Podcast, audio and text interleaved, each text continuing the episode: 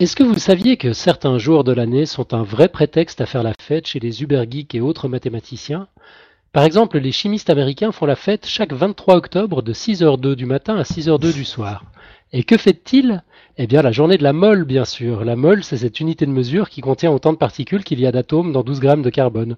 On l'appelle aussi la constante d'Avogadro. Et sa valeur est de 6,022 fois 10 puissance 23, d'où la date et l'heure en américain. Le 23 octobre se note 10-23. Il y a plus geek encore. Il y a la journée de la racine carrée, par exemple. La dernière a eu lieu le 3 mars 2009. Ça fait 3, 3, 9. Bon, c'est assez rare, évidemment. La prochaine aura lieu le 4 avril 2016, le 4-4-16. Et la suivante, ben, ce sont sans doute vos enfants ou vos petits-enfants qui vont la fêter. Ce sera le 9 mars 81, 2081, donc 9-9-81. Alors vous vous demandez sans doute pourquoi toutes ces dates, qu'est-ce qu'on peut bien être en train de fêter en ce 14 mars? Allez, quelques indices. Nous fêtons un nombre que nous aurions pu fêter, par exemple le 10 novembre en cette année textile, car ce sera le 314e jour de l'année, ou le 22 juillet, c'est-à-dire le 22, 7, car 22 divisé par 7 égale 3,14. Vous l'aurez compris, le 14 mars en notation américaine, c'est 3,14. Bienvenue sur Podcast Science, où grâce à Nico, notre mathématicien préféré, nous nous sommes jurés de fêter pi comme il se doit.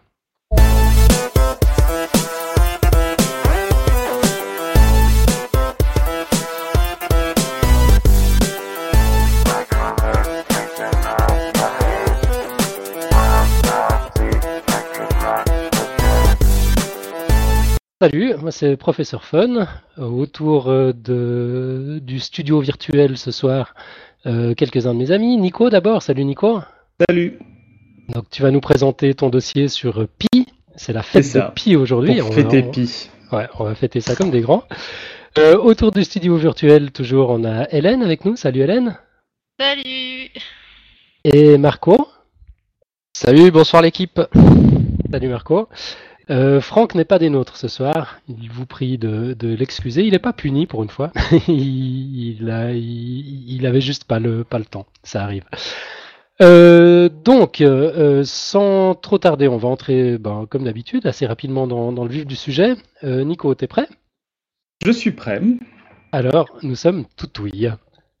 Bah, donc on va parler ce soir de Pi. Alors euh, d'abord une petite excuse, hein, le, podcast est à l'heure habituelle, on n'a pas fait ça à, 3h de l'après-midi ou euh, à 1h59 comme, euh, comme le, moment où le MIT dévoile ses admissions, donc le 3, le 3.14 en date américaine et à 1h59 qui sont les décimales suivantes dans Pi.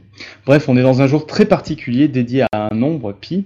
Alors ton introduction était très bien Alan parce que tu as dit qu'il y avait d'autres nombres euh, célèbres et aussi d'autres constantes célèbres euh, en dehors des mathématiques. Alors au niveau des nombres célèbres en mathématiques, on a racine de 2, on a le nombre d'or, on a exponentiel. On a aussi un petit, un, un peu moins connu mais tout aussi intéressant qui s'appelle oméga sur lequel je reviendrai vers la fin. Et on a pi. Alors, euh, pi, garde un statut assez particulier parce qu'on on le connaît tous. Enfin, je pense que vous le connaissez. Hein. Et pourtant, euh, il, a, euh, il a embêté, et il continue même à embêter ou occuper les mathématiciens, voire même plusieurs scientifiques, du fait de ses propriétés euh, pendant 4000 ans, pendant 4000 ans dans l'histoire. Donc, on va essayer de retracer un peu un bref historique et surtout de voir un peu quelles sont ses propriétés remarquables. Alors, d'abord, je vais commencer par vous faire bosser. Est-ce que quelqu'un peut me dire ce que c'est pi?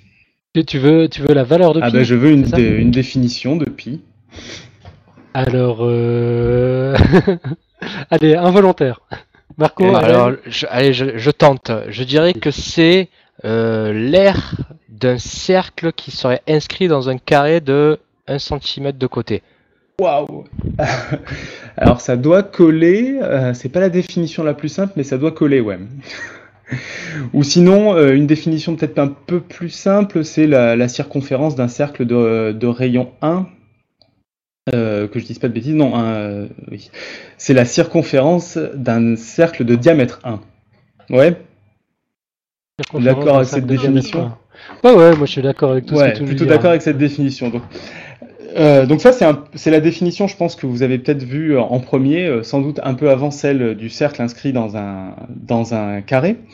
Et alors, plutôt que parler très longtemps de cette définition que tout le monde doit connaître, on va plutôt se poser une question que vous êtes sans doute pas assez posée, c'est est-ce que pi est constant? Parce que finalement, quand on dit que pi est égal au rapport entre la circonférence d'un cercle et son diamètre, euh, rien ne dit qu'il n'y euh, a aucune raison que ce, rapport soit constant quand on change de cercle, quand on augmente le, diamètre du cercle. Ok, alors soyons fous, posons la question. Voilà, pi est-il constant, constant?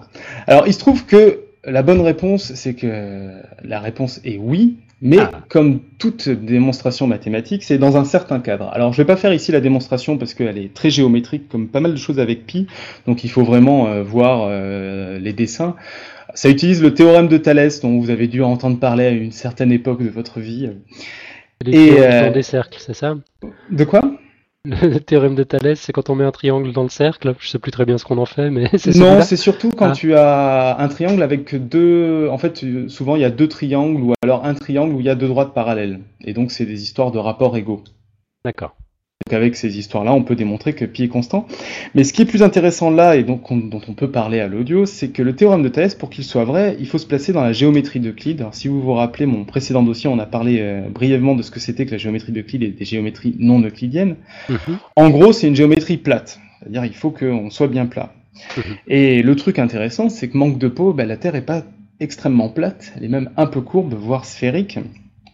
Et ce qui fait que sur Terre, si on s'amuse à faire des cercles, à mesurer les rayons et à diviser les diamètres et à diviser les diamètres par la circonférence, ben on tombera pas sur une constante, parce que ça dépendra justement de cette courbure de la Terre. Ok. Donc ça c'était pour commencer sur l'anecdote, c'est pas si obligatoire que pi soit constant. Bon, il se trouve que en mathématiques, on va parler de géométrie euclidienne, de géométrie bien plate, donc on sera en effet dans un nombre bien constant. Ça marche. Mais en fait, ça, c'était intéressant de parler de ça parce que ça différencie un peu deux approches euh, sur les constantes entre guillemets.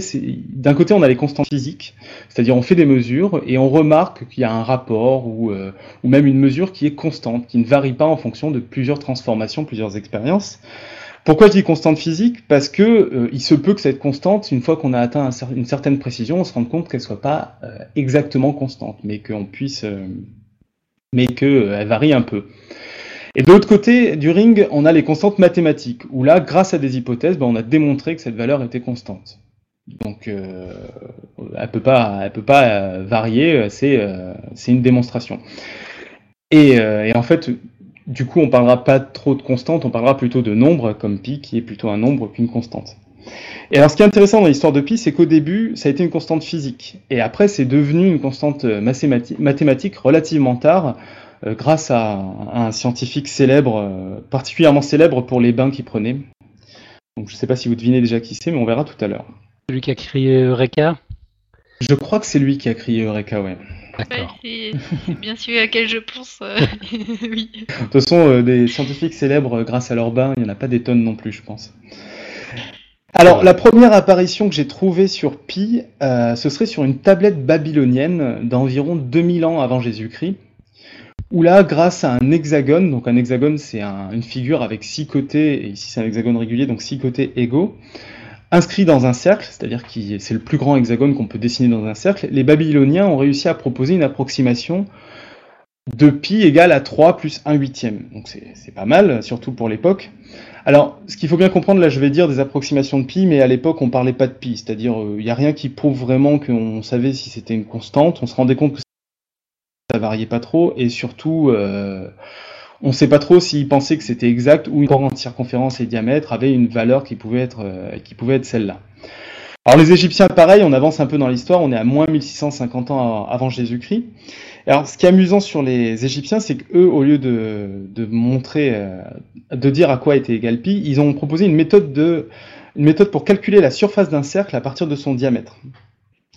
Alors, euh, alors pour l'anecdote, ça a été retrouvé sur un papyrus qui s'appelle le papyrus de Rind, ou de, de Rind, je pense, qui en fait était un, la recopie d'un manuel scolaire plus vieux. Donc, il faut faire attention aux notes que vous prenez sur les manuels scolaires ou, ou sur d'autres manuels parce qu'ils peuvent être retrouvés 2 euh, à 3000 ans plus tard et servir, euh, service de source historique. Et alors la méthode pour calculer le, la, surface d'un cercle à partir de son diamètre, c'était d'enlever un neuvième au diamètre du cercle, puis de multiplier le résultat par lui-même. Et alors ça, si on, on, travaille un peu les équations, on arrive à montrer que ça revient à une estimation de pi qui est égale à 16 neuvièmes au carré. Alors, ce qui est très intéressant là, c'est que c'est donc des estimations qui sont extrêmement vieilles de pi et où a priori, euh, à partir du moment où les gens ont commencé à écrire, à, produire des documents, ben, on a des traces de cette constante, d'une constante entre le diamètre euh, d'un cercle et sa circonférence. Donc c'est quelque chose qui est très très vieux et les gens se sont rendus compte de manière euh, depuis très longtemps qu'il y avait ce type de constante. Ouais, c'est fou. C'est les, les, les traces de pi sont pratiquement aussi vieilles que. Bah, que l'écriture finalement. Hein. Ouais, mhm. c'est ça. C'est qu'on en retrouve. Alors, sachant que c'est pas pi, hein, c'est vraiment des approximations entre cercles, mais il y a des constructions géométriques et puis euh, il y a cette volonté de mesurer la circonférence. Ouais, c'est ça. C'est la question de pi, même si c'est pas forcément une réponse très précise encore. Tout à fait. Ça fait un moment que ça fascine l'humanité, donc. Ouais, ouais, ça fait un bon moment. Alors là, on va faire un, saut d'histoire, euh, un saut d'histoire assez impressionnant vu qu'on va aller euh, maintenant en 250 avant Jésus-Christ et donc on découvre Archimède, c'était lui qui prenait des baignoires, qui a transformé la constante physique en constante mathématique. C'est-à-dire que euh, par une construction, il a proposé une construction pour prouver une approximation de pi. Mais surtout, ce qui est intéressant, c'est que sa construction, on peut la pousser pour avoir une approximation aussi exacte qu'on veut et donc démontrer que pi est constant. Alors, la construction est toute simple. Il s'est dit, bon, ben, je veux mesurer la circonférence d'un cercle. Alors pour ça, je vais prendre une figure euh, que je connais. Et alors, les figures euh, qui ressemblent le plus à un cercle qu'on connaît, c'est des polygones. Alors les polygones, qu'est-ce que c'est? C'est une figure qui, comme l'hexagone tout à l'heure, a un certain nombre de côtés. Donc l'hexagone c'était 6, un triangle c'est 3, un carré c'est 4, un pentagone c'est 5, etc. on sait très bien mesurer la circonférence entre guillemets. Il prend un pentagone euh, ou un hexagone, un polygone, et il essaie de tracer le plus grand polygone à l'intérieur du cercle et le plus petit polygone à l'extérieur du cercle. C'est-à-dire il, encadre le cercle par deux polygones. Ok? Ouais. Et ce qui est intéressant là, c'est que ce qui sait, alors euh, là je dis ce qui sait entre guillemets parce qu'on s'est rendu compte un peu plus tard que c'était pas si évident que ça à démontrer et surtout que c'était pas, euh, pas vrai dans beaucoup de cas. Il se trouve que pour le cercle ça marche c'est que la circonférence des deux polygones, donc du plus grand et du plus petit, euh, encadrait pi, c'est-à-dire que la circonférence du cercle était forcément plus petite que la circonférence du polygone au-dessus et plus grande que la circonférence du polygone en dessous. D'accord Alors, ce qui est intéressant, ça, c'est qu'avec un hexagone, on a une approximation donc, dont j'ai parlé tout à l'heure qui, est pas mal. Et si on continue à augmenter le nombre de côtés, avec 10, 15, 20 côtés, ben, on est de plus en plus précis. Et on arrive à atteindre la précision qu'on veut. Alors, c'est pas d'une efficacité remarquable, c'est-à-dire, je crois, sans me tromper, qu'il faut faire... Euh, augmenter de 5 côtés euh, les polygones pour gagner 3 décimales de pi, donc c'est pas extrêmement efficace. Mais euh, ça permet de, connaître les décimales et surtout, si on, projette ça à l'infini, ben on arrive à, estimer pi, euh, à, à pi et est une constante. Dans la chatroom, ça s'éclate avec des jeux de mots sur pi, c'est assez amusant. Euh... on s'amuse comme on peut, on t'écoute quand même. C'est ça. voilà. Euh... Alors voilà. Alors ça, c'était pour le, la petite approche historique, donc la transformation de la constante physique en une constante mathématique. Alors aujourd'hui, ce qui est amusant, c'est que cette approche de pi, qui est très simple et qui est celle qu'on enseigne à l'école, c'est pas vraiment celle qui est utilisée en, en mathématiques.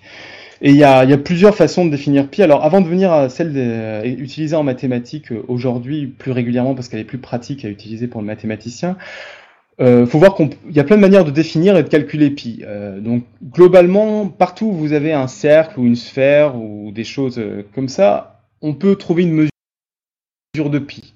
Donc j'ai mis plusieurs exemples dans le dossier. Il y a, euh, euh, le nombre de une façon de calculer pi en avec des cure-dents et un parquet. Donc pour ça c'est très simple. Vous allez plutôt chez votre voisin plutôt que chez vous parce que ça va ça va mettre un peu de bordel. Vous prenez des cure-dents et là vous les balancez un par un par terre. Alors un par un c'est important parce que si on les balance tout ensemble ça peut fausser la probabilité. Et le but du jeu est de compter le nombre de cure-dents qui va croiser les rainures du parquet et sur le nombre de cure-dents total. Donc si on fait cette division, ben ça ça dépend de la largeur du cure-dent, de la largeur des lattes du parquet et de pi. Donc on a un moyen de calculer pi euh, en lançant des cure-dents. Alors je disais au début que dès que ça fait intervenir un cercle ou une sphère, on trouve pi. Là aussi, il se trouve que ça fait intervenir ça, parce que si vous imaginez un peu la trajectoire que font les cure-dents ou toutes les positions possibles qu'ont les cure-dents dans l'espace ou sur le sol, bah, ça représente soit une sphère si on prend les extrémités du cure-dent, soit un cercle s'ils sont sur le sol. D'accord? Euh, ouais, ouais, ouais, si tu le dis. voilà, donc en gros, alors c'est pas une démonstration du calcul, mais partout où on a des cercles et des sphères, on peut faire apparaître pi. Mais euh, c'est pas ce qu'on utilise aujourd'hui. Donc aujourd'hui en mathématiques, euh, pour que ce soit plus utilisable pour faire des calculs, en général, on utilise des définitions beaucoup plus complexes. Par exemple, en disant que c'est le nombre x tel que le cosinus de x est égal à 0, donc entre certaines valeurs. Alors pour ça, on est obligé de définir cosinus. Alors cosinus, on est obligé de le définir avec des exponentielles complexes, ce qui suppose de définir les complexes et les exponentielles. Pour définir des exponentielles, il faut définir des sommes infinies. Enfin, autant dire que c'est une masse de définitions de mathématiques à apporter pour définir ce truc qui est pi, qui était très simple au départ. D'accord? Ouais, d'accord. Ah, je croyais qu'on m'entendait plus. Et donc, euh, à Je partir de pas là... les, les jeux de mots qu'il y a dans la chat. Ouais, je vois ça, j'essaie de pas trop regarder, mais ça a l'air euh, plutôt sympathique. De toute façon, Ouais. Topo, euh, Topo en a fait toute la journée, donc j'ai pu en voir. Euh, Oui, alors par contre, cette définition, elle est assez pratique parce que en utilisant un pi comme ça, on arrive à faire beaucoup de démonstrations et de, prouver beaucoup de formules sur pi. Alors pour en citer qu'une, il y, a une- il y a un résultat très élégant sur pi qui est que si on calcule la somme de 1 moins 1 tiers plus 1 cinquième moins 1 septième plus 1 neuvième, donc de l'inverse des nombres impairs en mettant des plus et des moins, ben on tombe sur pi sur 4 quand on fait la somme jusqu'à l'infini. Ah, Jusqu'à l'infini, bon, c'est Voilà, bien sûr, sinon c'est pas drôle. Bah ouais. Voilà, donc euh, c'était pour les petites anecdotes sur pi et surtout sur ces définitions donc euh, aujourd'hui. Alors, ce qu'il faut voir, c'est que donc cette définition de pi euh, est intéressante et, et ce qu'on peut commencer à se demander, c'est pourquoi on n'a pas une définition de pi qui certes utilise des équations pour être plus simple à manipuler, mais euh, pas des sommes infinies, parce que bon, euh, on n'est peut-être pas obligé de faire une infini- utiliser une infinité de termes, etc. Et il se trouve qu'on va voir que c'est pas possible et euh, c'est un peu ce qui a rendu Pi célèbre, c'est que Pi n'est pas célèbre pour les propriétés qu'il respecte, mais plus pour les propriétés qu'il ne respecte pas. C'est-à-dire qu'on n'a jamais réussi à le ranger dans des ensembles de nombres plus simples. Ok. Alors, bah, on va faire ça dans l'ordre. Le- les ensembles de nombres, le plus simple, celui que vous avez découvert en premier, euh, le jour où vous avez découvert que vous avez des doigts sur votre main, c'est l'ensemble des antinaturels, donc c'est 0, 1, 2, 3, 4, 5. Alors si l'ensemble des antinaturels c'est sympa, mais très vite on a besoin aussi d'avoir les inverses des antinaturels, c'est-à-dire les, négatifs, moins 1, moins 2, moins 3, c'est- ça forme un ensemble qui s'appelle les antirelatifs.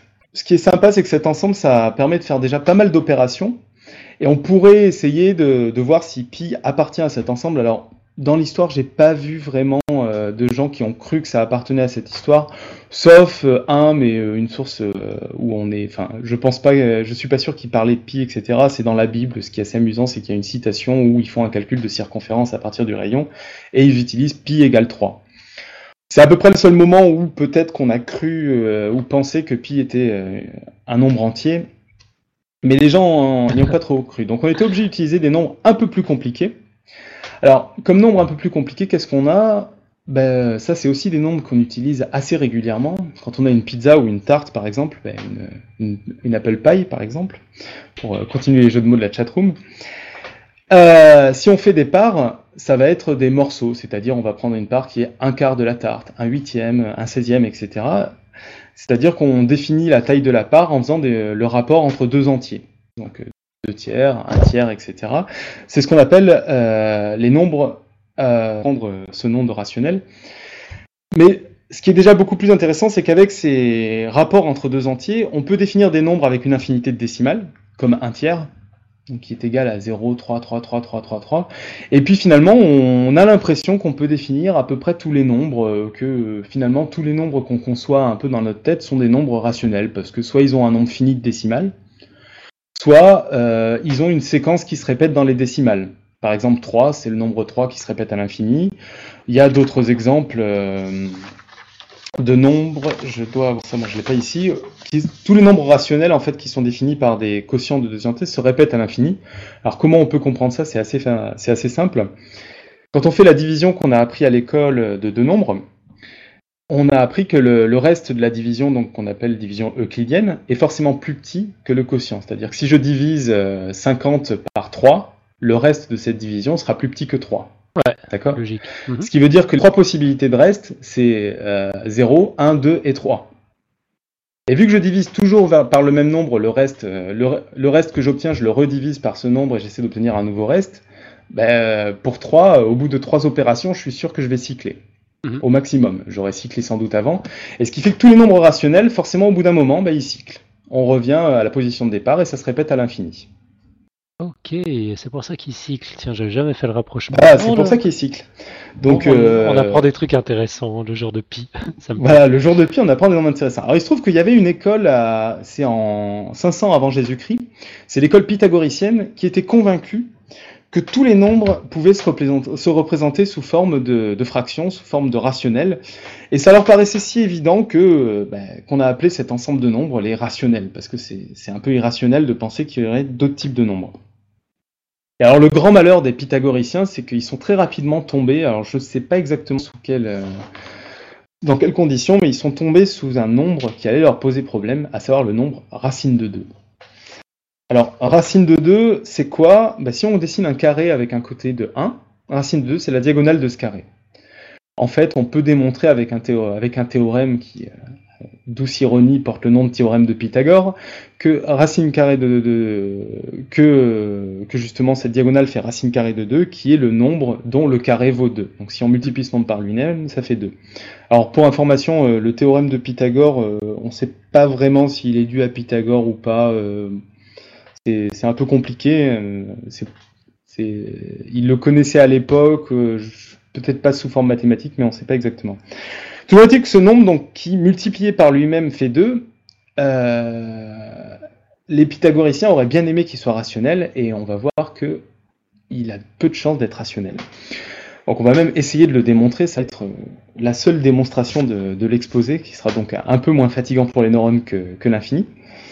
Alors par contre, comme pour, comme pour dans l'infini et comme pour souvent en mathématiques, et encore plus dans ce cas où on essaie de montrer qu'un nombre n'est pas rationnel, on va euh, faire comme quand on n'a pas d'idée, on va supposer qu'il l'est et on va voir s'il n'y a pas quelque chose de bizarre qui se passe.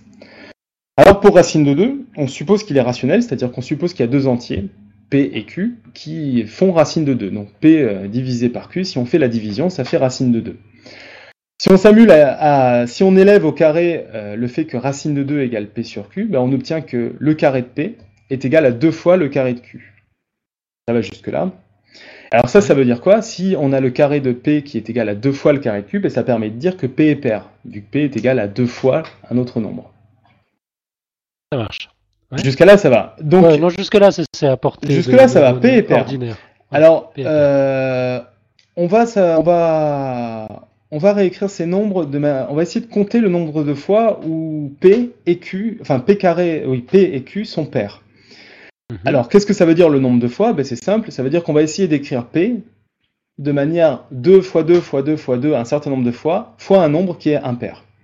Donc par exemple, on, euh, va dire que P est, euh, J est euh, 5 fois pair si euh, il est égal à 2 à la puissance 5, 2 multiplié par 2 5 fois, multiplié par un nombre impair. Bon, il se trouve que pour 2, il est pair une fois, donc ça va pas fonctionner.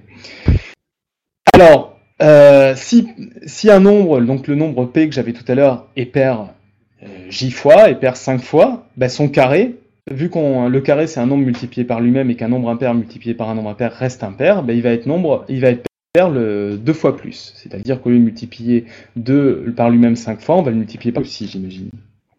Donc ça veut dire qu'on peut affirmer que si euh, le nombre P est pair J fois, donc on utilise des, lettres, mais c'est comme si euh, j'utilisais tout à l'heure 5 fois, ben le nombre P carré est pair 2 fois plus 2 fois, est pair 2J fois, et pair 10 fois si c'était 5 fois euh, le J.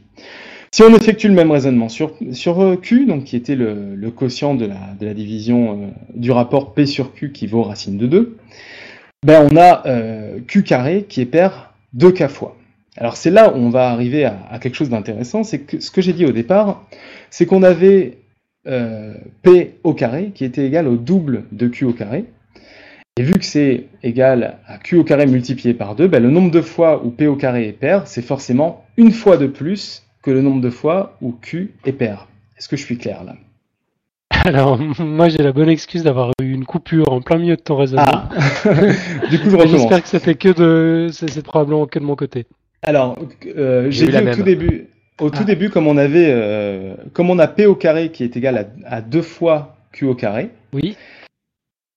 on multiplie par deux une fois de plus Q au carré pour avoir P au carré, ça veut dire que P au carré est pair une fois de plus que Q au carré. Jusqu'à là, ça va. Donc ça veut dire euh, que on a le nombre P qui était pair un certain nombre de fois et l'autre qui est pair une fois de plus. Oui. Alors, le gros problème ici, c'est que ce qu'on a dit d'un autre côté, c'est en élevant au carré euh, le nombre pair, c'est qu'un nombre au carré est forcément pair, euh, un nombre pair de fois. Un nombre au carré est forcément pair, un nombre pair de Parce fois. que Oui, j'avais dit bah que oui, si, bien sûr, euh, parce qu'il est au carré. voilà. ouais. Tout à fait. Et donc là, le problème, c'est que vu qu'on avait cette relation donc, où on suppose juste que racine de 2 est égale à P sur Q, on obtient à la fois qu'un nombre pair, un nombre au carré est pair, un nombre pair de fois, et d'un autre côté, on obtient que le nombre P carré euh, a un nombre de fois où il est pair qui est égal à deux fois le nombre euh, de fois où Q est pair plus 1. Donc Plus un, il a un nombre ouais. impair de fois. Ce qui veut dire qu'on trouve à la fois qu'il a un nombre pair de fois et un nombre impair de fois, donc là il y a un problème. Il y a une contradiction. Et vu que la seule hypothèse qu'on avait fait, c'est que racine de 2 pouvait s'écrire comme un quotient, ben c'est que racine de 2 est irrationnelle. Pauvre bête. D'accord, donc mal barre pour les pythagoriciens. Voilà, mal barré pour, euh, pour les pythagoriciens. Alors ça, c'était un, c'est quand même un, un très gros drame parce que ça, ben, racine de 2 qui est quand même un nombre extrêmement simple, c'est un nombre irrationnel, c'est-à-dire que non seulement il n'y aura jamais de cycle, mais surtout ça veut dire que ben, les rationnels suffisent pas à exprimer tous les nombres. Donc c'était euh, la fin de la, la fin de vie de l'école pythagoricienne qui s'est pas forcément très bien passée, je crois. Bon, je rentrerai pas dans les détails. Alors pour en revenir au sujet quand même de ce dossier, il se trouve qu'on a montré que pi rentrait aussi dans cette catégorie de nombres, donc des nombres irrationnels. Ça a été montré en, en 1761 par Lambert. Alors la, démonstration est beaucoup plus compliquée, euh, c'est pour ça que je vais pas la faire ici. Mais donc euh, pi est comme euh, racine de 2, c'est un nombre irrationnel, on peut pas l'exprimer avec des fractions.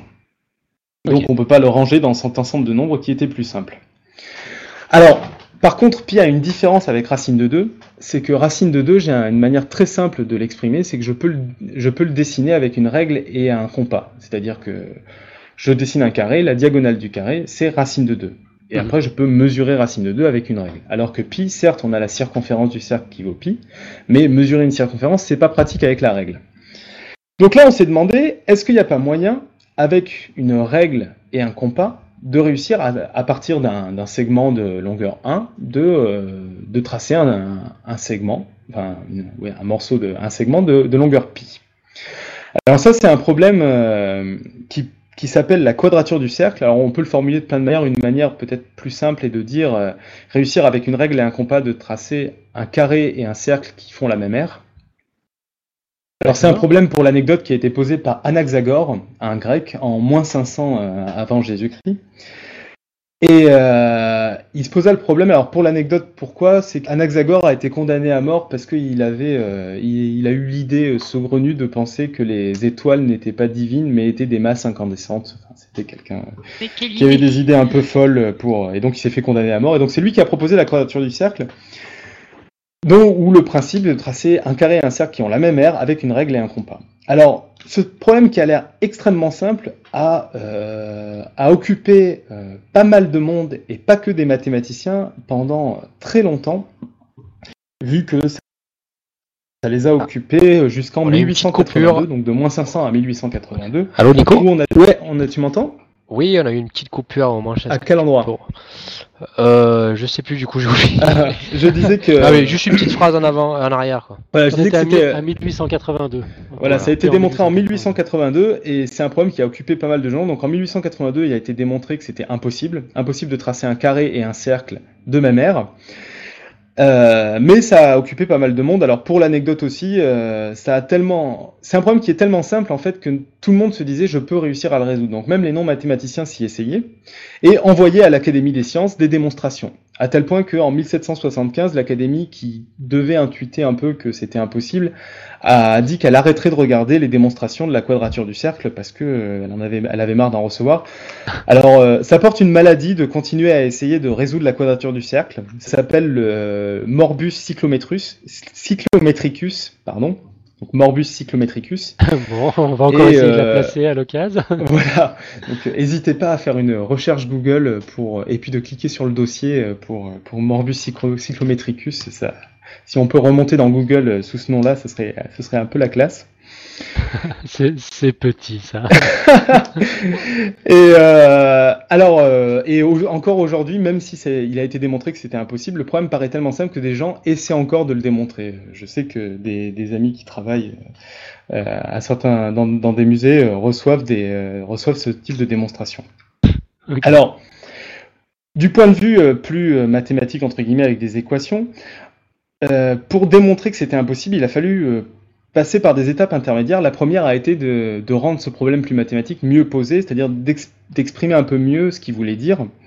Alors d'abord d'un point de vue géométrique, ce que ça veut dire d'utiliser une règle et un compas.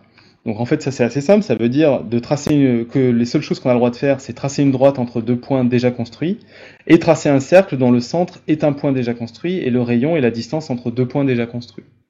Donc ça veut dire en gros qu'on n'a pas le droit de faire euh, n'importe quoi. Euh, on n'a pas le droit de dire euh, je trace un point et puis je mets un autre point à une distance de pi et puis j'ai gagné. On utilise vraiment la règle non graduée et le compas. Et la deuxième étape plus importante a été de traduire ça en équation. Alors ça, ça s'est fait en deux étapes. D'abord, il y a, il y a Descartes qui a montré que euh, le lien entre ces constructions géométriques et un certain type d'équation qu'on va appeler en fait les constructions par radicaux. Alors vous irez voir dans le dossier ce que ça veut dire euh, plus précisément. Et puis surtout euh, alors je sais pas, je pense que ça se prononce Wanzel, qui obtient une équivalence, c'est-à-dire qu'à la fois les constructions géométriques étaient équivalentes à ces constructions par radicaux, qui en gros sont euh, d'utiliser uniquement l'addition, la division, les entiers et les racines carrées, et l'équivalence donc entre la géométrie et ça, et entre ça et la géométrie. Donc c'est vraiment les mêmes ensembles de nombres qu'on construisait. Donc, euh, une fois qu'on avait montré cette équivalence, euh, Wenzel, et c'était encore une autre étape, a pu démontrer que pi n'était pas constructible à la règle et au compas. Ce que je disais au niveau des équations, c'est que l'histoire d'être constructible à la règle et au compas, c'est ne pas utiliser, c'est essayer de définir pi avec des racines carrées, des additions et des quotients. Alors là, euh, les, ceux qui ont le plus d'intuition mathématique dans, ceux qui m'écoutent, et peut-être là euh, parmi vous, euh, vous trois, on va dire pourquoi utiliser des racines carrées et pourquoi pas utiliser des choses, n'importe une racine cubique, c'est-à-dire le nombre tel que élevé au cube multiplié trois fois par lui-même fait le nombre qui est sous la racine cubique, pourquoi pas des racines plus élevées, etc. Il n'y a pas de raison de se limiter à des racines carrées. Alors ça, c'est une généralisation qui existe, et en fait ça consiste à dire euh, à, définir des nombres qu'on appelle algébriques, qui sont solutions d'une équation polynomiale. Alors une équation polynomiale, c'est quoi? Ben, C'est une équation justement où on a des puissances comme ça. C'est par exemple une équation où on élève l'inconnu x à la puissance 5 plus euh, une, 3 fois euh, ce même x élevé à la puissance 4, etc., égale 0.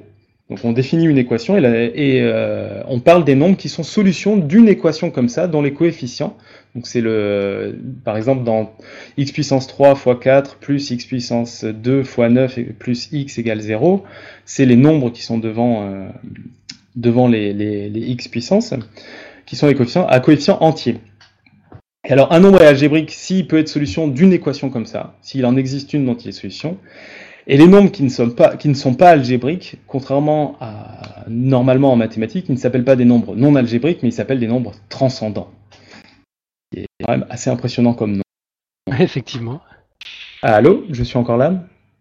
Ouais, ouais il, y a des petites, coupures. Ah. Il y a des petites coupures régulières. Euh, ce que je disais, c'est qu'un un nombre transcendant, c'est un nombre où on ne peut pas trouver une seule équation, donc avec des puissances, avec des polynômes, telle qu'il soit la solution. D'accord. Donc ce que euh, tu vas nous annoncer, on te voit bah, c'est que, comme une montagne. C'est que pi est un nombre transcendant. Ça a été montré en 1882, c'est-à-dire qu'il n'y a aucune équation avec des coefficients entiers dont la solution est pi. D'accord. Alors ça c'est un peu embêtant. Alors euh, pour l'anecdote, euh, juste sur les nombres transcendants, c'est assez étonnant parce que on a commencé à parler de nombres transcendants avant de savoir s'il en existait. Et puis finalement on en a trouvé et après on a démontré que pi aussi en faisait partie. Donc jamais aucune équation polynomiale n'aura pour solution pi. Bon, bah comme ça, c'est un problème de régler. Comme ça, ça c'est fait. Alors pour résumer, arrête de se prendre la tête. c'est ça. Pour résumer, pi n'est pas un entier. Il ne peut pas être dessiné avec un compas et une règle. Il n'est pas solution d'une équation. Donc euh, concrètement, ça a l'air d'être un peu le nombre le plus compliqué qu'on puisse trouver, euh, voire euh, enfin se dire bon, on va peut-être pas s'attarder sur ce nombre finalement. ça doit être assez rare de trouver un nombre aussi compliqué que ça on va voir que c'est pas aussi simple que ça. Euh, oui, on va voir que c'est pas aussi simple que ça. Alors, d'abord sur euh, sur l'idée de savoir si, euh, si pi est un nombre rare. Pour ceux qui ont écouté euh, ou lu et lu mon dossier sur l'infini, on a vu qu'il existait plusieurs types d'infini, plus ou moins grands. En gros, il y avait au moins deux types d'infini, l'infini dénombrable, celui où on peut numéroter les éléments, et l'infini indénombrable, qui est beaucoup plus grand et où on peut pas dénombrer les éléments. Euh, dans le dossier, je parle de la bibliothèque de, de la bibliothèque de Babel, ou dans, dans le podcast, je parlais du fait de ne pas pouvoir, avec un- une infinité de podcasts, euh, parler de tout, parce que l'ensemble de toutes les phrases possibles était infiniment plus grand que l'ensemble de tous les podcasts. Ouais. Bon, ben là, il se trouve que l'ensemble des nombres transcendants, donc qui sont solutions d'une équation, c'est un ensemble de nombres euh, un ensemble de nombres dénombrables. Alors que l'ensemble de tous les nombres possibles, donc en, en mettant n'importe quelle euh, décimale, c'est un ensemble indénombrable. Alors qu'est-ce que ça veut dire ça? Ça veut dire que déjà, il y a infiniment fois plus de nombres qui sont comme pi que de nombres qui sont pas comme pi, donc les nombres qu'on connaît euh, traditionnellement, euh, qui sont solutions d'équations. Et plus fort encore, ça veut dire que si on prend un nombre au hasard, si tant est que ça veuille dire quelque chose de très précis, ben, il y a une probabilité nulle de tomber sur un nombre algébrique, c'est-à-dire comme les entiers, comme racine de 2, comme tous ces nombres qu'on a l'habitude de voir. Donc Ouais, finalement, c'est pas les- pi qui est rare, c'est vraiment les nombres qu'on utilise régulièrement. Ouais, c'est ça. ouais. Ça, C'est formidable. c'est- Excellent. Euh, complètement contre-intuitif pour changer. Ah, C'est un Mais- peu, c'est un peu déroutant. Alors, pour revenir un peu là-dessus, justement, euh, sur la petite différence entre constante physique et constante mathématique, ça c'est vrai avec pi ayant une infinité de décimales. À partir du moment où on arrête les décimales de pi, ben, ça devient un nombre rationnel, ça devient un nombre euh, algébrique, solution d'une équation. euh, ça simplifie tout. C'est vraiment parce qu'il a une infinité de décimales qu'il respecte ses propriétés. Pour, euh, parce que je sais que tu aimes bien l'infini, Alan, je, J'adore ça. permets. J'adore ça. J'ai juste oublié de- d'embarquer mon aspirine là, mais Alors, chose plutôt rassurante, c'est que pi en fait appartient quand même à un ensemble de nombres plus petits, et finalement, il va y avoir euh, à des nombres beaucoup plus simples qui sont les nombres qu'on appelle des nombres calculables. Alors, un nombre calculable, c'est quoi? Ben, C'est un nombre qu'on peut approcher à la précision qu'on veut avec un programme informatique euh, de longueur finie, c'est-à-dire euh, qui a un, nombre de caractères fini. On peut l'approcher aussi bien qu'on veut. On peut calculer toutes les décimales, et c'est ce que pas mal de monde s'amuse à faire. Et il se trouve que les nombres calculables, euh, ben, il y a aussi des nombres qui sont incalculables. Finalement, l'ensemble de tous les programmes qu'on peut écrire, c'est un ensemble dénombrable. Et l'ensemble des nombres est un ensemble indénombrable. Donc, ce qui là est un peu dramatique, c'est que finalement, il y a infiniment plus de nombres qu'on ne pourra jamais calculer que de nombres qu'on peut calculer comme pi. d'accord. Et alors là, pour en finir euh, avec ces nombres extrêmement bizarroïdes, je parlais en introduction d'un certain nombre oméga, donc c'est oméga de Chétine. Alors celui-là est assez sympa parce que c'est un ensemble de nombres et il y en a en particulier où on, on a démontré qu'on ne pouvait calculer aucune décimale. Il a plein de bonnes propriétés, mais on ne peut calculer aucune décimale. Euh, je crois qu'on va même pas te demander d'exemple. Alors celui-là, euh, j'ai pas d'exemple parce que là, oui, c'est plus compliqué, mais Ce qui est intéressant, c'est de voir que donc tous ces nombres, que ce soit ceux qui sont solutions d'équations, ou voire même ceux qu'on peut calculer, c'est finalement une toute petite partie des nombres par rapport à tous les nombres qui peuvent exister, d'un point de vue mathématique du moins, parce qu'après dans la, dans la, ça, ce que par le cercle? Alors, pour être plus complet sur pi, là, c'est les propriétés démontrées de pi. Euh, Il y a beaucoup de, propriétés qui sont pas démontrées sur pi, mais où on se dit qu'il y a des chances que pi les respecte. Par exemple, est-ce que pi est un nombre normal? Un nombre normal, c'est un nombre dont les décimales suivent une certaine forme de hasard. Je vais pas rentrer dans les détails. Plus amusant, il y a des conjectures, donc euh, il y a des gens qui se demandent si pi est un nombre univers. Un nombre univers, c'est facile, c'est un nombre qui, dans ses décimales, contient tous les autres nombres, tous les nombres entiers. Alors là, par contre, il y a un exemple très simple. Il y a le nombre 0,1, 2, 3, 4, 5, 6, 7, 8, 9, 10, 11, 12, 13, 14, 15, 16, etc. D'accord. Si on continue jusqu'à l'infini, il Voilà, par construction, il contient euh, toutes, euh, tous les nombres. Alors, on se demande si pi euh, respecte ça. Alors, pourquoi on se le demande Ouais. C'est la, la, la question de Docteur Gouloud tout à l'heure sur euh, Twitter où il demandait si la Bible était présente dans Pi en fait. en- Voilà, c'est ça. C'est si pi est un nombre univers, ben, pi contient tout. Il contient la Bible, il contient tout ce qui est fini, il le contient en fait. Bon, euh, après, euh, il contient aussi beaucoup de choses inintéressantes, quoi. C'est le problème avec l'infini. hein. Mais euh, en effet, si c'est un nombre univers, il contient tout. Alors, le fait qu'on se pose encore la question, c'est que a, on a calculé pas mal de décimales, je vais en parler maintenant. Et il se trouve que pour un nombre normal, on s'est amusé à regarder la répartition de 0, 1, 2, 3, 4, 5, 6, 7, 8, 9 dans les premières décimales de pi. Il se trouve que c'est ce qu'on obtiendrait par hasard. Donc c'est pour ça qu'on se dit, mais est-ce que c'est c'est pas un peu des propriétés du hasard? Et pour nombre univers, c'est pareil, c'est qu'au fur et à mesure qu'on connaît les décimales de pi, on regarde quels ensembles de nombres il y a. Et déjà, d'ores et déjà, avec les décimales qu'on connaît, on peut trouver toutes les dates de naissance, c'est-à-dire les suites de six nombres sont dans pi. Donc si vous voulez chercher votre date de naissance dans pi, il y a un lien dans le, dans le dossier pour aller chercher sa date de naissance dans pi, qui est euh, la technique de drague ultime, euh, surtout le jour de pi. je me demande s'il y a une proportion de célibataires euh, plus importante. Alors par contre, j'ai cherché, c'est ça. Euh, bah, je crois que j'ai vu des statistiques, c'est pas, c'est pas foufou. Hein. ah ouais, ça, ça marche pas tellement. Bizarrement, je suis pas étonné. euh, alors par contre, j'ai testé, il n'y a pas encore tous les numéros de téléphone dans Pi, donc pour donner son numéro de téléphone, c'est pas encore euh, une méthode adéquate. Quoi. Ah ouais, alors ça c'est la totale loose comme plan drag. si tu tombes sur la personne intéressée et que ton numéro n'y est pas, c'est foutu. C'est ça. Bon bah du coup, vu qu'on a un nombre calculable, ce qui donc euh, j'espère que je vous ai convaincu que c'était une grande chance d'avoir un nombre qu'on peut calculer, bah, on va parler un peu du calcul des décimales de pi parce que ça c'est aussi euh, ce qui intéresse pas mal de monde. Alors euh, au début, je vous ai parlé des constructions d'Archimède avec des polygones. Alors ça, ça a occupé les gens, c'est ce qu'ont utilisé les gens pendant très longtemps. Euh, pour calculer les décimales, alors juste avant de dire ça, je vois que j'ai oublié de parler de quelque chose sur la chasse aux décimales. Euh, le calcul des décimales de pi ne sert strictement à rien. Hein. A priori, euh, pour démontrer des histoires de nombre normal, nombre univers, ça servira à rien parce qu'au mieux on se rend compte qu'il se passe quelque chose, mais encore faut-il le démontrer. Pour les histoires, vu que pi n'est pas rationnel, on trouvera pas de cycle. Et surtout, ça c'est quelque chose, c'est qu'on n'a pas besoin de plus d'une cinquantaine de décimales. C'est-à-dire que par exemple, la seule connaissance de 40 décimales de pi suffit à calculer la circonférence de l'univers avec la précision d'un atome d'hydrogène. Wow. Donc euh, à partir de là, euh, au-delà de 40 décimales, euh, on n'est plus dans le domaine de l'utilité. Alors de l'utilité mathématique, parce que par contre il y a une vraie utilité algorithmique, c'est-à-dire que si on avait seulement suivi la puissance de calcul des ordinateurs, une fois qu'on avait les ordinateurs, et même avant euh, juste les, les puissances de calcul de mathématiciens ah, un peu fous. Tu pourras reprendre à si on avait suivi la puissance de calcul. Si on avait suivi euh, l'augmentation de la puissance de calcul des ordinateurs d'abord et puis des hommes après, euh, on n'aurait pas trouvé aussi rapidement autant de décimales de pi. Donc c'est vraiment des progressions algorithmiques sur des méthodes de calcul des décimales.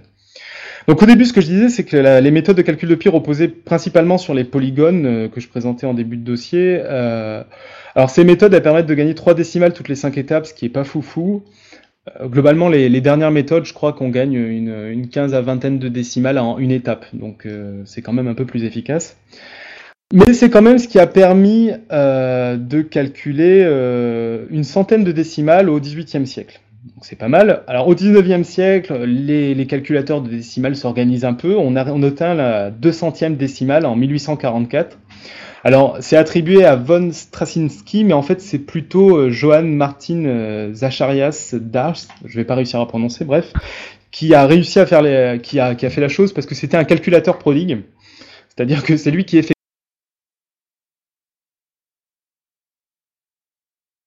les calculs parce que c'était euh, ces génies comme on en voit parfois dans les émissions de télé euh, qui sont capables de, pour calculer ces décimales, pour faire la plupart des calculs.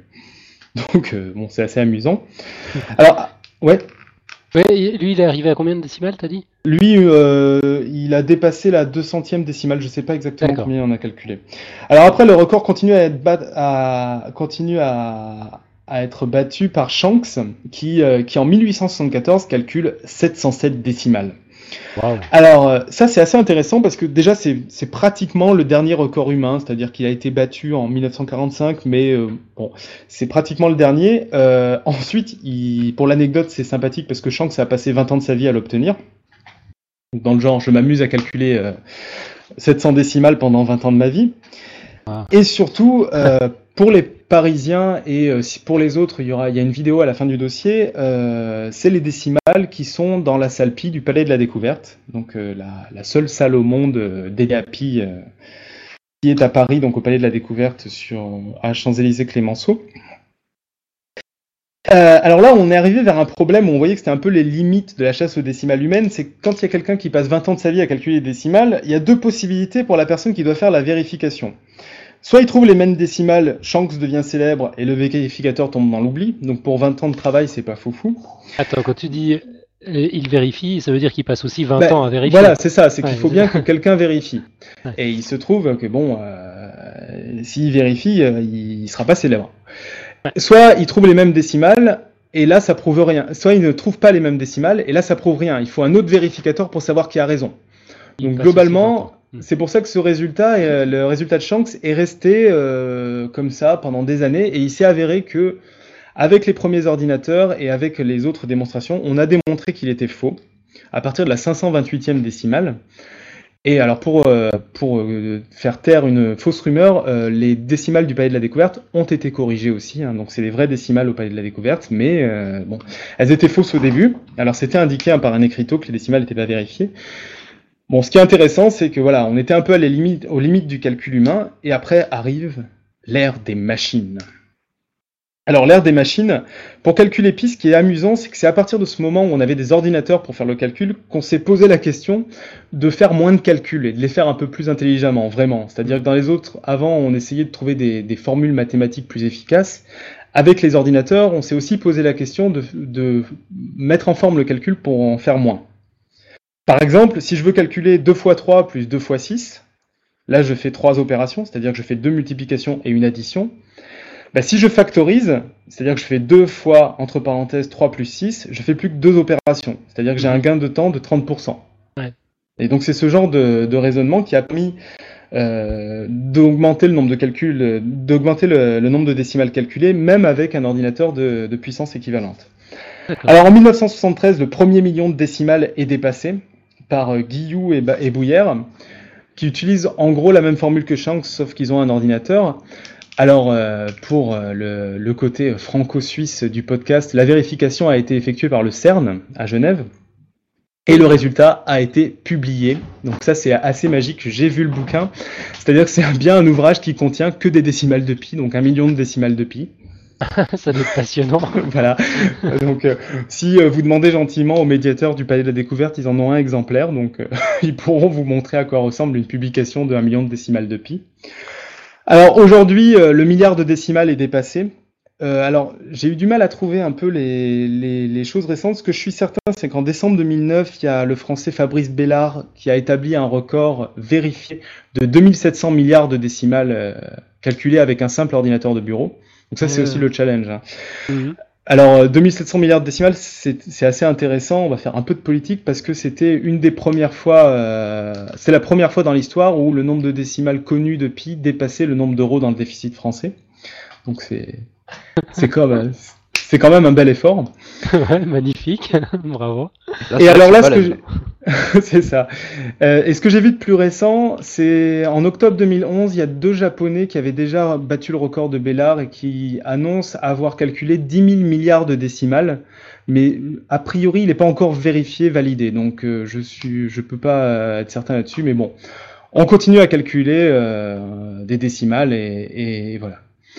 Donc pour finir, euh, pi c'est un nombre assez intéressant parce qu'il déjà il est finalement très complexe pour sa définition très simple.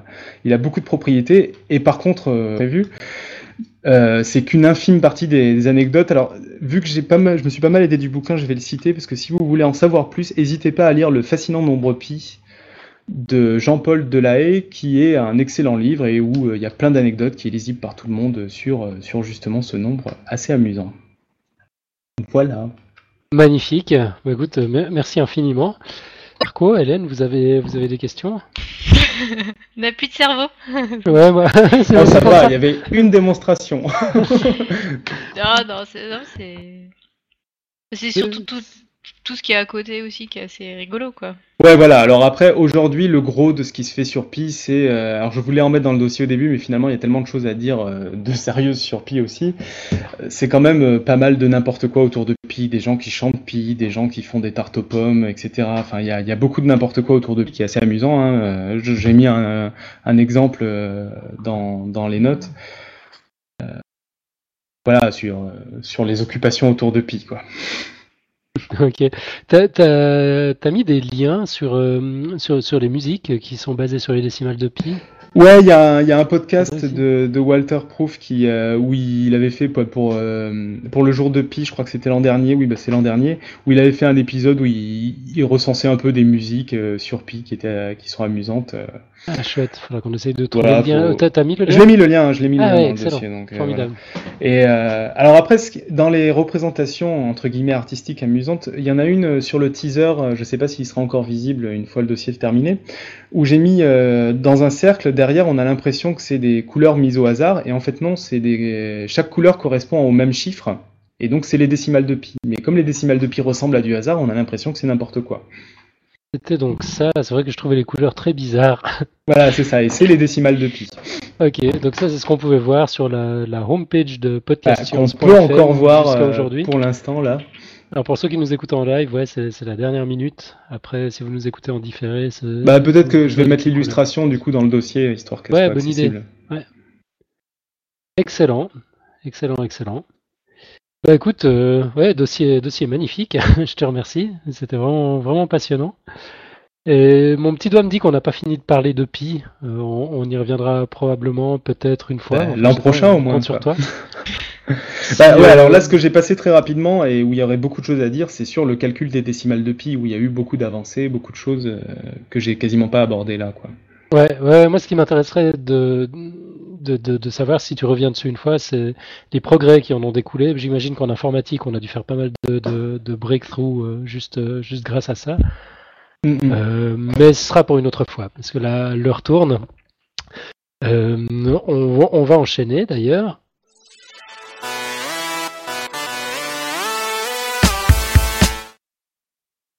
On va enchaîner avec quelque chose de tout nouveau qu'on va découvrir en même temps que vous, chers auditeurs. Euh, Hélène, tu nous as préparé une petite chronique. Me trompe-je? Euh, ben non, c'est voilà. Donc euh, Tu vas nous parler des femmes et des mathématiques, c'est ça? Voilà, enfin des mathématiciennes pour être Des pour être mathématiciennes. puisqu'il- Ok. Donc, bah, seriez-vous capable de me citer un mathématicien célèbre? Bon, ça, ça va à peu près encore. Ouais, allez, Nico, il est, il est pas encore célèbre, mais ça va pas tarder. Ouais, c'est ça, ouais. Il est Mais- célèbre parmi nous. si je vous demande une mathématicienne célèbre, je pense qu'il y a nettement moins de monde. Ah, il n'y a pas Nico, c'est sûr. C'est ça. Ouais, c'est vrai. Bon, j'ai le temps de tricher, je peux vite aller voir sur, sur Wikipédia. Euh, bah, je vais en donner après des Ah, moi, j'en, moi, j'en ai une, mais, euh, mais bon. Moi, j'avoue, j'en ai euh. aucune. hein. Allez, on passera pas pour une bande de gros machos, Nico, on t'écoute. Là, Il y a, il y a Nicole El Karaoui qui fait des mathématiques financières, euh, donc c'est un peu des mathématiques appliquées, peut-être que tu voulais des mathématiques fondamentales. Oui, oui, non, bah, c'était juste. Et elle est vivante aussi, c'est ça qui est Oui, intéressant. elle est vivante. Mais il- voilà, ce serait, ce serait intéressant de savoir s'il y a plus de mathématiciennes vivantes que décédées. Bref.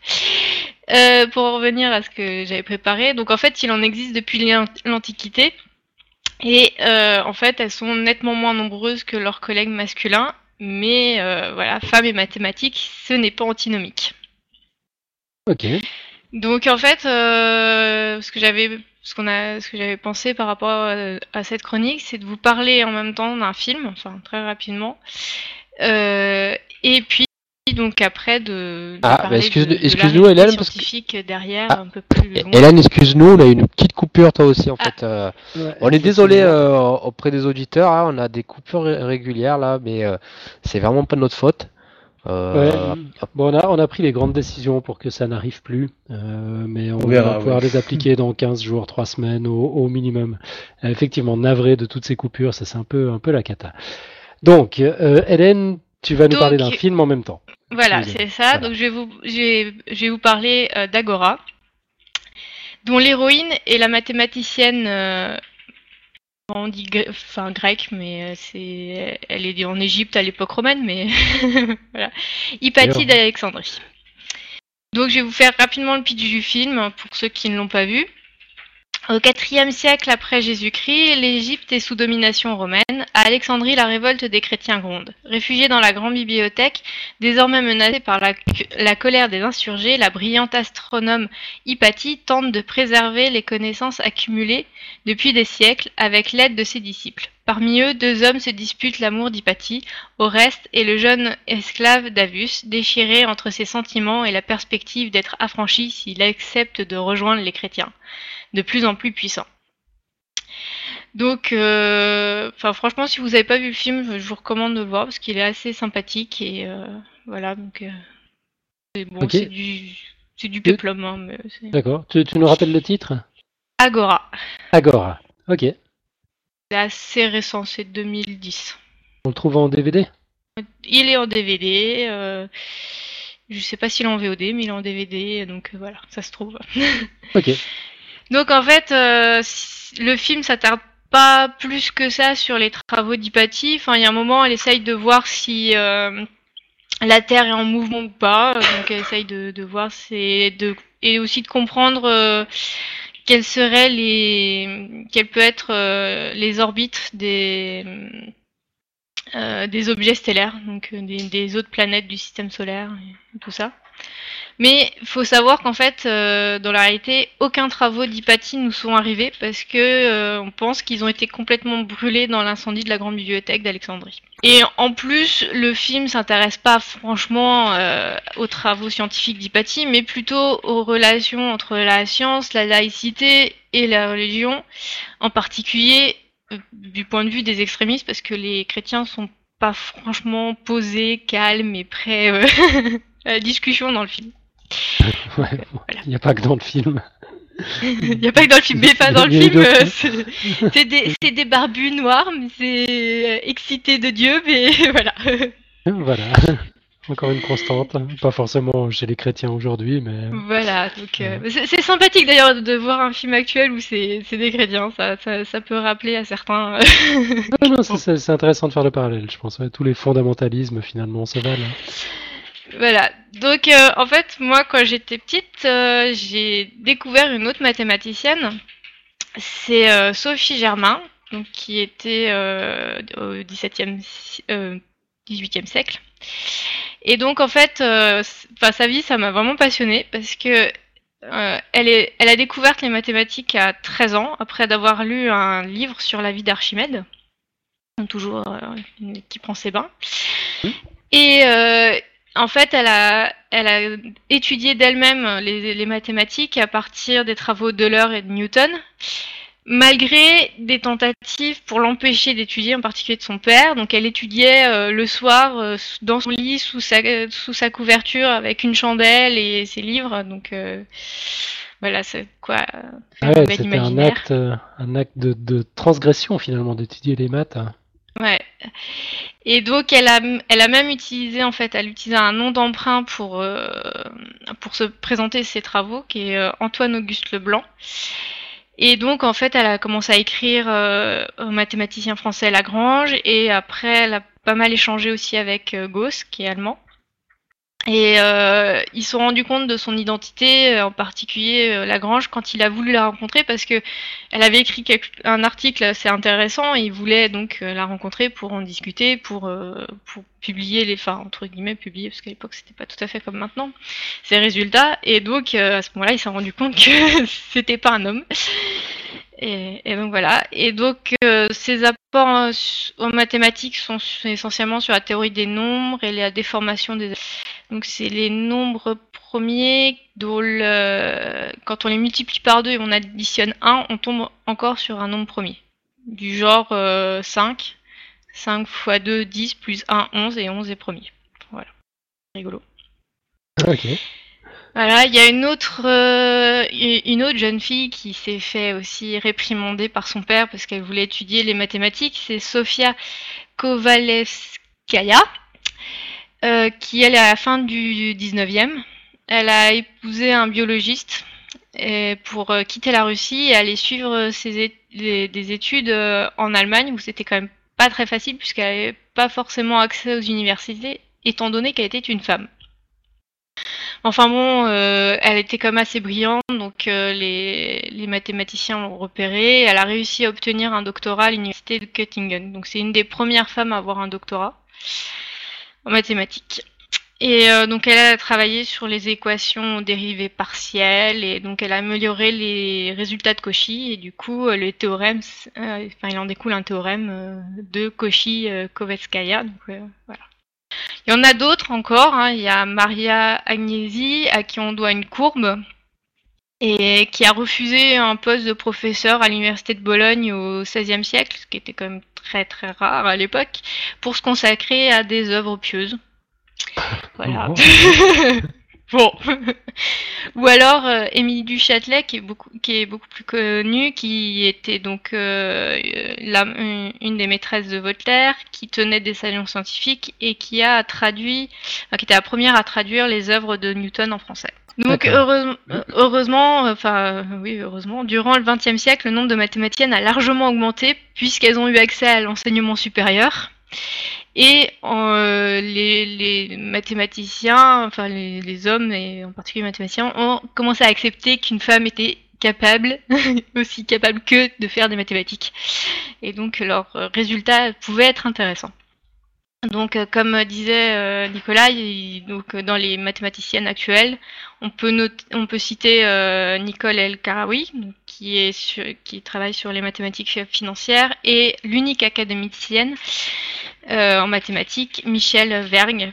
Donc ça c'est pour les françaises, il y en a quand même un certain nombre d'autres. On compte dans les milieux universitaires euh, une trente, enfin, j'ai pas tout à fait les chiffres pour les maths, mais en sciences c'est 30% de de maîtres de conférences et euh, on passe à 10% pour les professeurs. Donc voilà, plus on monte dans les échelons, moins il y a de femmes. et en mathématiques c'est particulièrement vrai. Ouais. Et il reste quand même un grand pas qui n'a pas été euh, gravi par les femmes mathématiciennes, c'est d'obtenir une médaille Fields. Donc c'est enfin, c'est souvent considéré comme l'équivalent des prix Nobel en mathématiques, puisqu'il n'y a pas de prix Nobel de mathématiques. Euh, sachant qu'il y, y, a une petite différence, c'est que la médaille Fields, c'est tous les 4 ans et c'est pour les mathématiciens jeunes. Alors je crois que la limite d'âge c'est 40 ans, j'espère pas dire une bêtise. Ouais, c'est ça. donc euh, c'est assez Voilà, donc après il y a, y a, le prix Abel, mais c'est beaucoup plus récent et qui, qui n'a pas cette limite d'âge. Enfin bon, bref.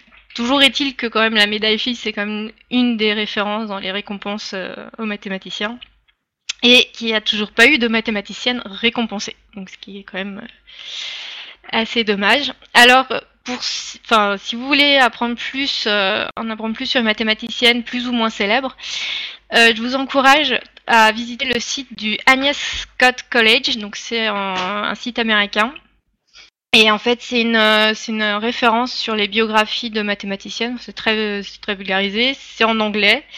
Et donc, si vous voulez pas lire de l'anglais, après, euh, ben, il y a Wikipédia France qui propose une, une page qui recense un certain nombre de mathématiciennes, qui peut être aussi intéressant. On vous mettra les liens. Voilà, voilà. Donc, euh, si vous êtes une fille, vous pouvez tout à fait faire des mathématiques.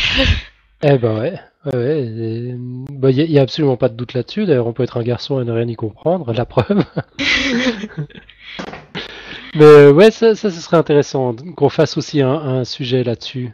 Euh, les, les, femmes en sciences, les femmes en mathématiques, ou, ou en tout cas le, le, conditionnement, ça c'est un truc qu'on voit aussi dans l'informatique, dans les open, les open space d'informatique il n'y a pratiquement pas de femmes, quoi. C'est un, c'est un vrai Il n'y a pas longtemps. Euh... Il y a des explications sociologiques à, à, ce Et en fait, c'est essentiellement du. Ça, enfin, ouais, c'est les femmes s'auto-freinent en fait. Ouais, s'auto, je, je suis pas sûr, quoi. Quand on voit les, les, les, attitudes de certains profs de maths à l'égard des filles de plus jeune âge, je suis pas sûr que ce soit de l'auto-sabotage. Il y a une partie d'auto-sabotage, on va dire. Ouais. C'est ouais. tellement rentré dans la, dans la tête c'est ça, il y, y, a une croyance euh, généralisée que les filles sont nulles en maths, quoi. Une croyance qu'on retrouve aussi bien chez les profs que chez les parents que chez les élèves. Et ça finit par avoir euh, par avoir un effet de, de, de prophétie autoréalisatrice. Quoi. Effectivement, les filles deviennent nulles en maths tellement on les, on les conditionne à être nulles en maths. C'est terrible. Parce qu'il n'y a rien sur un plan neurologique qui, qui, empêche une fille de raisonner comme un garçon quand il s'agit de, de, manier des concepts mathématiques. Strictement rien.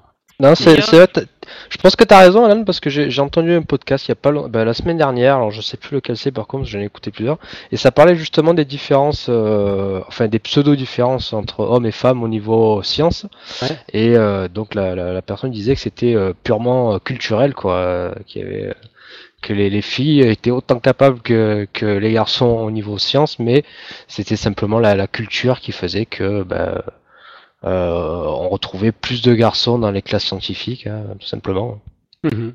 C'est- si tu arrives à retrouver le, le podcast, ce serait intéressant qu'on mette le lien. Euh, je cherche c'est pas- parce que c'est vraiment il y a pas longtemps hein, que j'ai entendu. Ok, bon, bah, raison de plus pour retrouver. Sachant que Ouais, c'est mais pas si vrai dans, tout- c'est pas vrai dans toutes les sciences, c'est-à-dire qu'il y a des, il y a des sciences, euh, bah, je pense particulièrement à la médecine où c'est un peu mieux réparti, quoi. Ouais. Je dis. Oui, Ah mais là aussi pareil, c'est culturel quoi. Mais c'est vrai qu'on se rend compte aussi dans les sciences que, euh, enfin les, par exemple en biologie, il y a beaucoup de filles qui étudient la biologie, mais au moment de passer à la recherche, euh, il y a une perte euh, impressionnante. Donc ça, il y a aussi un souci de ce côté-là. Ouais, bon, là, je pense qu'il y a encore un deuxième, un deuxième Là, on est problème. dans du le- débat, là. Ouais, bon, pff, même pas, j'ai l'impression qu'on sera tous d'accord. Mais euh, c'est l'organisation des cursus qui tient pas compte de la réalité de, euh, de, de, de la maternité non plus. Mm. Enfin bon, on, on reviendra sur tout ça une autre fois. Euh, parce qu'on a on, on a plus beaucoup de temps aujourd'hui. En, va tout cas, comme en tout cas comme c'était la journée de la femme euh, jeudi dernier, ben, c'était bien de parler un peu des mathématiciennes. juste, mais attention Marco, c'était pas la journée de la femme. La journée Non. des droits des femmes. La journée des droits des femmes, exactement. Ah, ouais, Non, mais bon.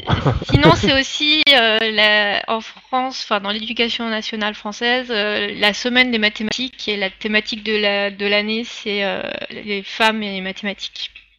Ok, donc ça dans peut-être les sports de vous et des vocations. vocations. Bah ouais. Magnifique. Bah écoute, euh, mer- merci beaucoup Hélène d'avoir euh, traité de, de, de ce sujet puis de nous avoir présenté le film. Donc Agora, t'as dit, hein? Agora. Je Agora. mettrai- on mettra les, le lien aussi. Ouais, ok. Le lien sur le marchand de DVD, bien sûr. Voilà. C'est bien, nous sommes, nous sommes sages. On va mettre en route le petit euh, tic-tac qui va nous permettre de parler de l'émission de la semaine prochaine. Ah bah, il, trouve que, il se trouve que c'est moi qui m'y colle. Donc je vais vous parler de l'un des défis majeurs que l'humanité devra relever au cours de ce siècle, nourrir 9 milliards de terriens. Aujourd'hui, nous ne sommes que 7 milliards et nous n'arrivons pas à nourrir tout le monde alors que les pays émergents aspirent au même régime alimentaire que les pays riches, ce qui suppose beaucoup beaucoup plus de ressources encore. Et les projections parlent de 9 milliards d'humains pour 2050. Alors comment allons-nous faire alors que déjà aujourd'hui la terre, une terre ne suffit plus? On assèche des régions entières en détournant les rivières, on surpêche, on se gave de pesticides, on détruit des écosystèmes entiers. Nous devrons produire toujours plus avec toujours moins et avec une gestion durable des ressources par-dessus le marché. Possible? Pas possible Et quid du bio dans l'équation? Est-ce une alternative sérieuse ou une mode passagère? C'est de tout ça que nous allons parler au cours des deux prochains épisodes, sans doute pas dans cet ordre-là, mais peu importe, et on va découvrir pas mal de choses surprenantes, notamment que la science compte déjà quelques miracles à son actif, sans le fameux processus de Haber-Bosch par exemple, à 7 milliards ce serait la famine et la guerre partout autour de nous.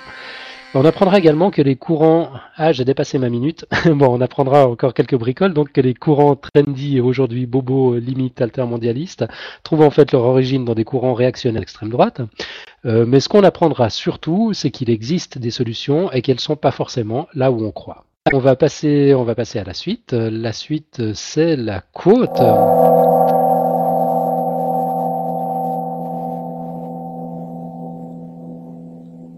Je crois que tu nous as préparé quelque chose. hein. Ouais, en fait, j'ai hésité entre deux, deux quotes. Bah, tu vas nous les faire les deux du coup. Voilà, parce que aujourd'hui, donc, euh, j'ai trouvé une, c'est Pi Day, enfin, c'est le jour de Pi, donc j'ai trouvé une, une, une jolie euh, citation sur Pi. Euh, Love is like Pi, natural, irrational and very important. L'amour est comme Pi, naturel, irrationnel et très important. Donc c'est Ah, Lisa. c'est super, c'est excellent. Du coup, j'aurais pas compris la subtilité avant le dossier de Nico. Mais je pense qu'on peut rajouter que c'est transcendant. aussi. Exactement, t'as bien Donc, suivi. Donc voilà. Et puis donc le- la deuxième euh, quote, c'est parce que c'est l'anniversaire d'Albert Einstein aujourd'hui, est voilà, il est né le, le jour de Pi. hein. C'est vrai qu'on aurait pu fêter ça aussi. Euh, il est plus facile de désintégrer un atome qu'un préjugé. Donc là, c'est par rapport à mes... aux femmes mathématiciennes, hein, parce que on voit que femmes et mathématiques, au niveau préjugé, on a du mal à le à Eh ouais. désintégrer. Ouais, c'est vrai. Non, c'est vrai que les, les- les préjugés ont la vie dure. hein. Changer, euh, changer la culture, c'est effectivement plus, plus compliqué que, que d'agir sur, euh, sur l'atome. Et c'est c'est Einstein qui a dit ça. Bon, ça, ça m'étonne pas du tout de lui. Intéressant, bien. Alors Alan, j'ai retrouvé le podcast dont je parlais. En fait, c'était Ah. une émission de La tête au carré. D'accord. Et, et alors, euh, je crois que c'était euh, le titre de l'émission s'appelait Que savons-nous de notre cerveau? D'accord. Si je me trompe pas, je crois que c'était celui-là. Mais en tout cas, c'était sûr, c'était La tête au carré. Ok, La tête au carré, c'est l'émission Ouais. de Mathieu Vidard sur France Inter. Exactement. Que savons-nous de notre cerveau? Qui est très bien, sauf quand il parle d'homéopathie. Je... On n'en dira pas plus. on va on va pas lancer un nouveau débat. Euh, moi j'ai aussi une petite euh, une petite quote qui nous a été euh, qui nous a été euh, tweetée je crois par euh, par Olivier Tripet la semaine dernière. C'est celle que j'avais envie de faire à la fin de l'émission puis il y avait aucun rapport avec ce qu'on avait raconté. Je vous avais dit qu'il y avait un vague rapport avec celle d'aujourd'hui. Alors vous allez vous allez essayer de le trouver. Quelqu'un se tient prêt à traduire. Je l'ai en anglais. C'est If you wish to make an apple pie from scratch, you must first invent the universe. Et c'est Carl Sagan qui, qui l'a dit. Euh, je- si je- si j'ai bien compris, c'est euh, si vous voulez faire une tarte euh, aux pommes, Ouais. euh, vous devez En- en premier inventer le- Si vous l'univers. voulez faire une tarte aux pommes en Ouais. partant de rien, donc en partant Ah vraiment oui, de pardon, zéro, bah, il faudra d'abord inventer l'univers. Voilà. c'est très joli. Le rapport avec aujourd'hui, c'est évidemment le pie, apple pie, pie comme pie en anglais. Ça. Euh, tout, le monde, euh, tout, tout le monde fait des pailles le, le, le jour de, de paille. Enfin, le jour de pie euh, chez, chez Il y, a même des, il y a anglophones. même des tartes assez épiques. Mais bon. Des, des tartes de, de pie Euh, épiques. de- ouais, il y a, il y a Topo qui a partagé une tarte où à l'intérieur il avait découpé les morceaux de pommes en forme de décimale. Bon. Oh J'espère que tu nous mettras une photo Ouais, il faut que je la retrouve. Ouais, ouais. Sinon, dans le dossier, au moins dans les notes de l'émission. Ok, bon, bah écoutez, euh, on va en rester là pour aujourd'hui. On a déjà allègrement dépassé, comme d'habitude. On n'arrive jamais à s'en tenir à une heure. Nous sommes incorrigibles. Mais bon, après tout, on est un podcast, quoi. C'est... On n'est pas obligé de s'en tenir à une heure. C'est, c'est le côté sympa. Euh, on se retrouve la semaine prochaine. Bah, avec Ah, plaisir. oui. Ok, magnifique. Bah, d'ici là, excellente semaine à tous. À tout bientôt. Ciao, ciao. Salut. Ciao. Salut.